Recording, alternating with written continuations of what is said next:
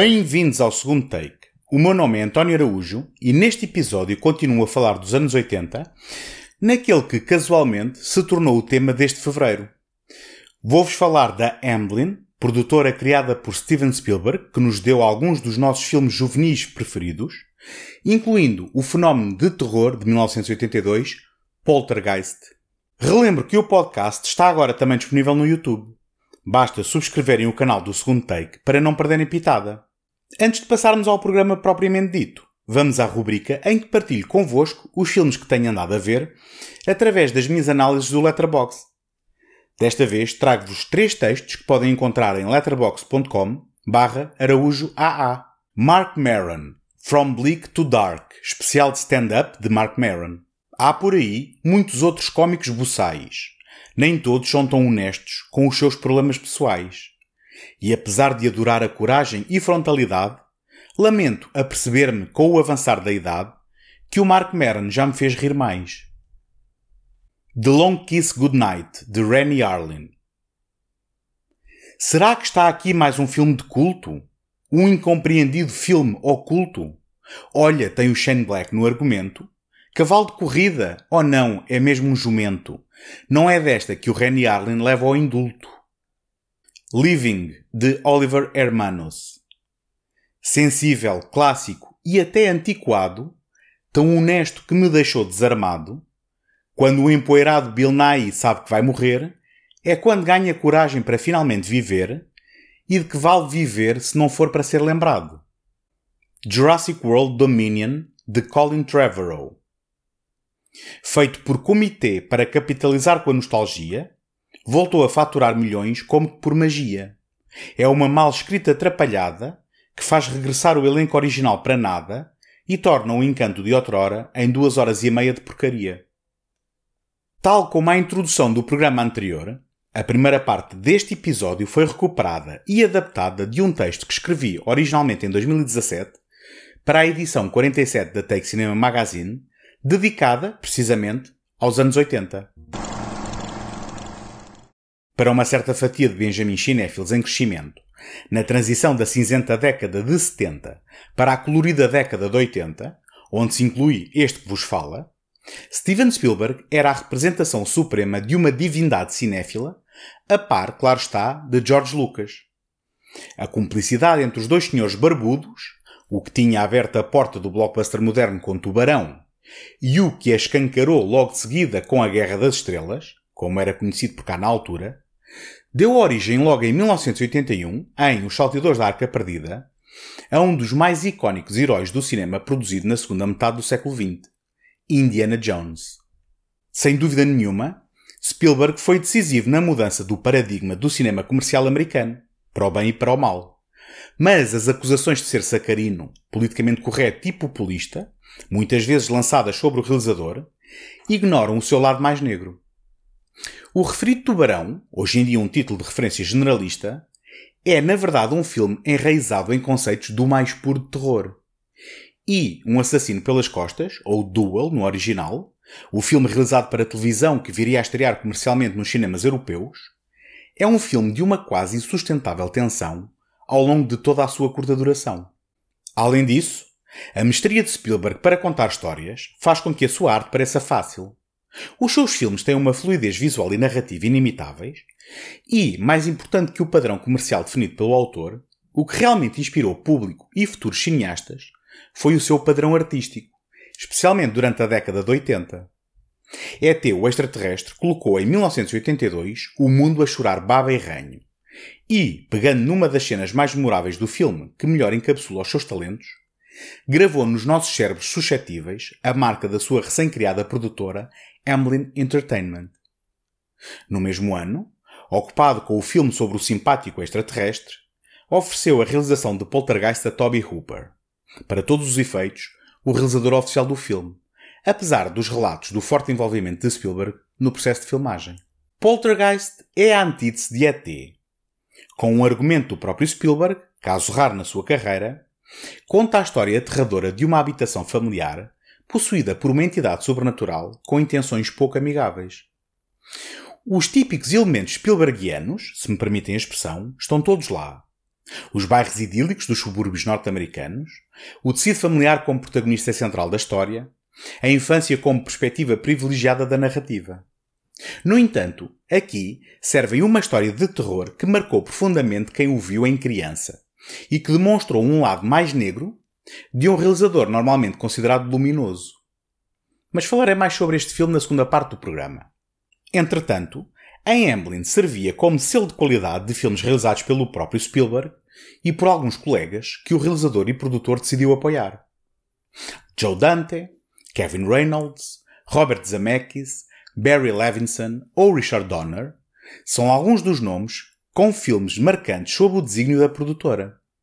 Além disso, era um viveiro de talento num processo de polinização cruzada que otimizava os recursos de forma eficiente e alimentava a fogueira de talento protegida pelo generoso produtor. Por exemplo, para a escrita do argumento de Os Goonies, de Richard Donner, Spielberg voltou a confiar em Chris Columbus, o criador da história de Gremlins, o Pequeno Monstro, realizado por Joe Dante no ano anterior.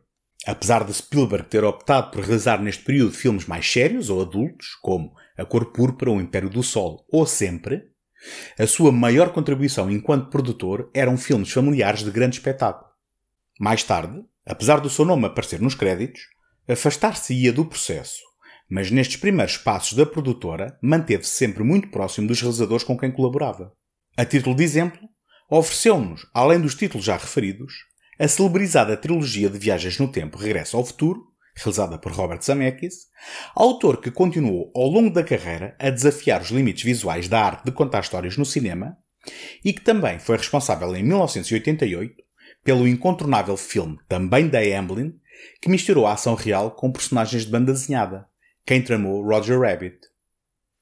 O Enigma da Pirâmide, por exemplo, realização em 1985 de Barry Levinson, tornar-se-ia um marco na história dos efeitos especiais, por ser a primeira longa-metragem a ter uma personagem integralmente desenhada por computação gráfica. Ou ainda podemos listar As Aventuras Fantásticas de 1987, O Micro-Herói de Joe Dante e O Milagre da Rua 8 de Matthew Robbins, bem como demasiadas comédias familiares e filmes de animação para os mais novos para listar aqui. Curiosamente, alguns dos protegidos de Spielberg emularam os seus sucessos fora da alçada do cineasta. Em 1984, Robert Zemeckis pegou na fórmula da aventura exótica de Indiana Jones e deu-lhe uma reviravolta romântica na comédia de aventuras Em Busca da Esmeralda Perdida, com Michael Douglas e Kathleen Turner nos principais papéis. No ano seguinte, Joe Dante recuperou o espírito do amigável extraterrestre castanho em Os Exploradores, uma fantasia de ficção científica muito maltratada pela Paramount, na qual River Phoenix e Ethan Hawke, muito novinhos, recebem um chamamento para construírem uma nave espacial e irem ao encontro das entidades que os convocaram. Isto para não falar dos mil e um sucedâneos de qualidade duvidosa que tentaram capitalizar com os maiores sucessos do autor. Os Aventureiros do Fim do Mundo, As Minas de Salomão, Caminho de Fogo, O Voo do Navegante ou O Meu Amigo Mac são apenas alguns dos títulos dos quais podem lembrar, ou, mais certo, terem-se esquecido que existem. Spielberg definiu inequivocamente o panorama do cinema atual. À luz dos blockbusters de Hollywood que graçam nas salas de cinema de todo o mundo, este não parece ser um feito digno de celebração. Mas não nos esqueçamos que o realizador não pode responder pelos trabalhos dos outros. Terry Gilliam provavelmente discordaria. Mas os filmes de Spielberg são, na maioria dos casos, inteligentes, emocionais, inspiradores e, no mínimo, competentes. A sua influência disseminou-se de tal forma que se foi diluindo em incontornáveis subprodutos que passam ao lado da magia da descarada inspiração. E, quando surgem homenagens mais diretas ao seu trabalho, Veja-se o óbvio caso do pouco subtil Super 8, de J.J. Abrams, curiosamente produzido em 2011 pela Amblin.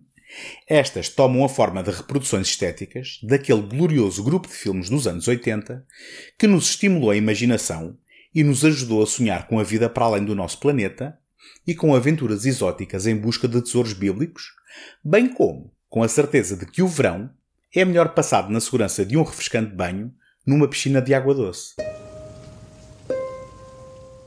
Na reta final do século XX, o terror sobrenatural foi abandonando aos poucos as moradias góticas e remotas por onde era habitualmente encontrado, para se instalar nos aparentemente inofensivos subúrbios americanos. Amityville, a mansão do diabo de Stuart Rosenberg, abriu as primeiras frinchas em 1979. E, três anos envolvidos, Toby Hooper, como Poltergeist, escancarou as portas das suas casas pré-fabricadas ao género, trazendo o medo para o interior da segurança do lar. Muito já se escreveu sobre o maior ou menor envolvimento de Steven Spielberg por detrás das câmaras, mas não é aqui que se debaterá mais esse assunto, assumindo-se nas palavras que se seguem o autor de Massacre no Texas como o efetivo realizador de Poltergeist. No entanto, é inegável a marca de Spielberg na criação da narrativa que decorre num típico bairro familiar americano. Não só como complemento aos outros filmes que produziu por essa altura através da Emblem, mas também, como referi anteriormente, como contraponto para o seu sucesso à escala global, ET o extraterrestre, estreado nas salas de cinema com uma semana de intervalo de Poltergeist. The house looks just like the one next to it. And the one next to that. And the one next to that. A young couple live in it. Give Ken a kiss. You are so obnoxious. With their three children. Honey, chew each bite ten times. And something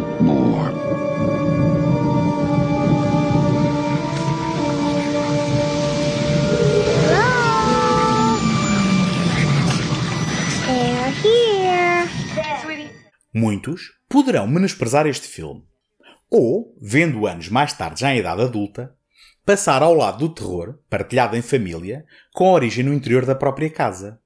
O lar do ocelar que se quer como o derradeiro porto de abrigo seguro. Talvez a sua arrojada proposta fantástica minimize os calafrios de uma abordagem mais realista e verosímil. No entanto, esta atualização do tropo da casa assombrada, que deu a conhecer a toda uma geração uma desconhecida categoria de espírito, a que dá o título ao filme, tendo-lhe também ensinado a contar os segundos entre o relâmpago e o som do trovão, encerra muito mais do que pode ser evidente à superfície. O hábil argumento, assinado por Steven Spielberg em conjunto com Michael Grace e Mark Victor, aponta armas ao capitalismo galopante da década de 80, aqui sobre a forma da indústria predial que traduz o conceito do sonho americano em bairros copiados a papel químico, oferecendo todos os confortos da sociedade moderna em troco da individualidade e da originalidade. Ainda no mesmo capítulo, comenta sobre o desrespeito pela história, tradição e cultura dos locais arrasados para dar lugar a uma nova América. Pela mesma bitola, critica a omnipresença da televisão nos lares americanos, propondo o próprio televisor como um instrumento de comunicação entre este e outros planos de existência, possivelmente malignos. Last night when you said they're here, Can I take my goldfish to school? You know, maybe the fault line was just directly under our house only. Wouldn't that be a scream? Someone got crumbs all over my bed. sweetie, remember last night? Do you remember when you woke up and you said they were here? Uh huh. Well, who did you mean? Who's here? The TV people. She's stoned. Oh, yeah, what do you know about it? More than you. Ask Dad. Ask Dad. Ask Dad. Ask Dad. Ask Dad. Ask Dad. Hey! It's not my mess. Thanks a lot, Jerko. I've got class in 20 minutes. Mom. All right, give me this before you my cut fault. yourself. No, it's not. The earth move for you? It wasn't quite the same thing for us, Jeff. Huh? Okay, I'll talk. Yeah, right. Okay. Me that before you cut yourself. It's not my fault. I'm out of here. Bye, honey. I'm out of here. Uh, uh, you I can handle. That's school. Yeah, well, breakfast first. All right. I'll just flunk. Além das várias camadas narrativas, o que leva Poltergeist é a caracterização das personagens e as suas interrelações familiares, com especial destaque para Joe Beth Williams e Craig T. Nelson, como a unidade parental Freeling, Diane e Steven, e Heather O'Rourke, como a filha mais nova Carol Ann, que parece ter uma ligação muito especial com o lado de lá e que virá a protagonizar o desaparecimento misterioso no interior da casa que servirá de motor ao desenrolar da trama.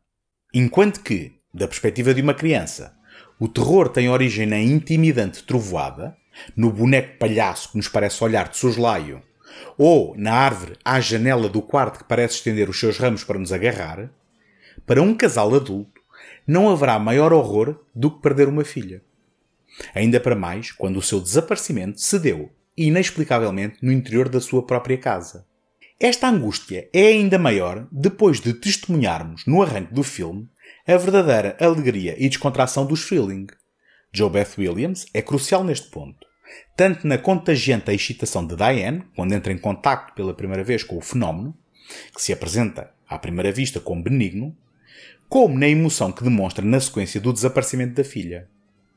Dada a passividade de Stephen, o pai de família, será a mãe a encontrar forças na tentativa de a recuperar, com a ajuda de outro elemento icónico deste filme, a diminuta e inesquecível medium espiritual Tangina Barons, interpretada por Zelda Rubinstein, chamada depois de a ciência não ter conseguido ajudar. Provavelmente, esta não terá sido a primeira vez que se testemunhou no cinema a tentativa de estudar o fenómeno paranormal recorrendo ao método científico, mas foi também aqui que este elemento se terá consolidado na nossa memória coletiva. Poltergeist raramente figura nas listas dos melhores filmes elaborados pelos fãs acérrimos do género. No entanto, foi, à data de estreia, um fenómeno, trocadilho totalmente intencional, ficando apenas à sombra do seu reverso da medalha do mesmo ano, realizado por Steven Spielberg. Com uma banda sonora de Jerry Goldsmith, de sonoridades familiares a quem conheça bem a música de Alien, o oitavo passageiro ou Gremlins, e seguido por duas sequelas menores, Poltergeist encerra em si mais do que valor nostálgico, oferecendo emoções fortes e momentos de genuíno horror, tanto para miúdos como para graúdos, que se proponham a abraçar o mais livre e descomprometido imaginário Spielbergiano do decênio em que o terror abandonou a mansão gótica para se mudar para a porta ao lado. Bom, depois desta barrigada de anos 80 em fevereiro, talvez seja bom mudarmos de cenário nos programas do próximo mês. Espero encontrar-vos por aqui já no próximo episódio. Até lá, boas fitas!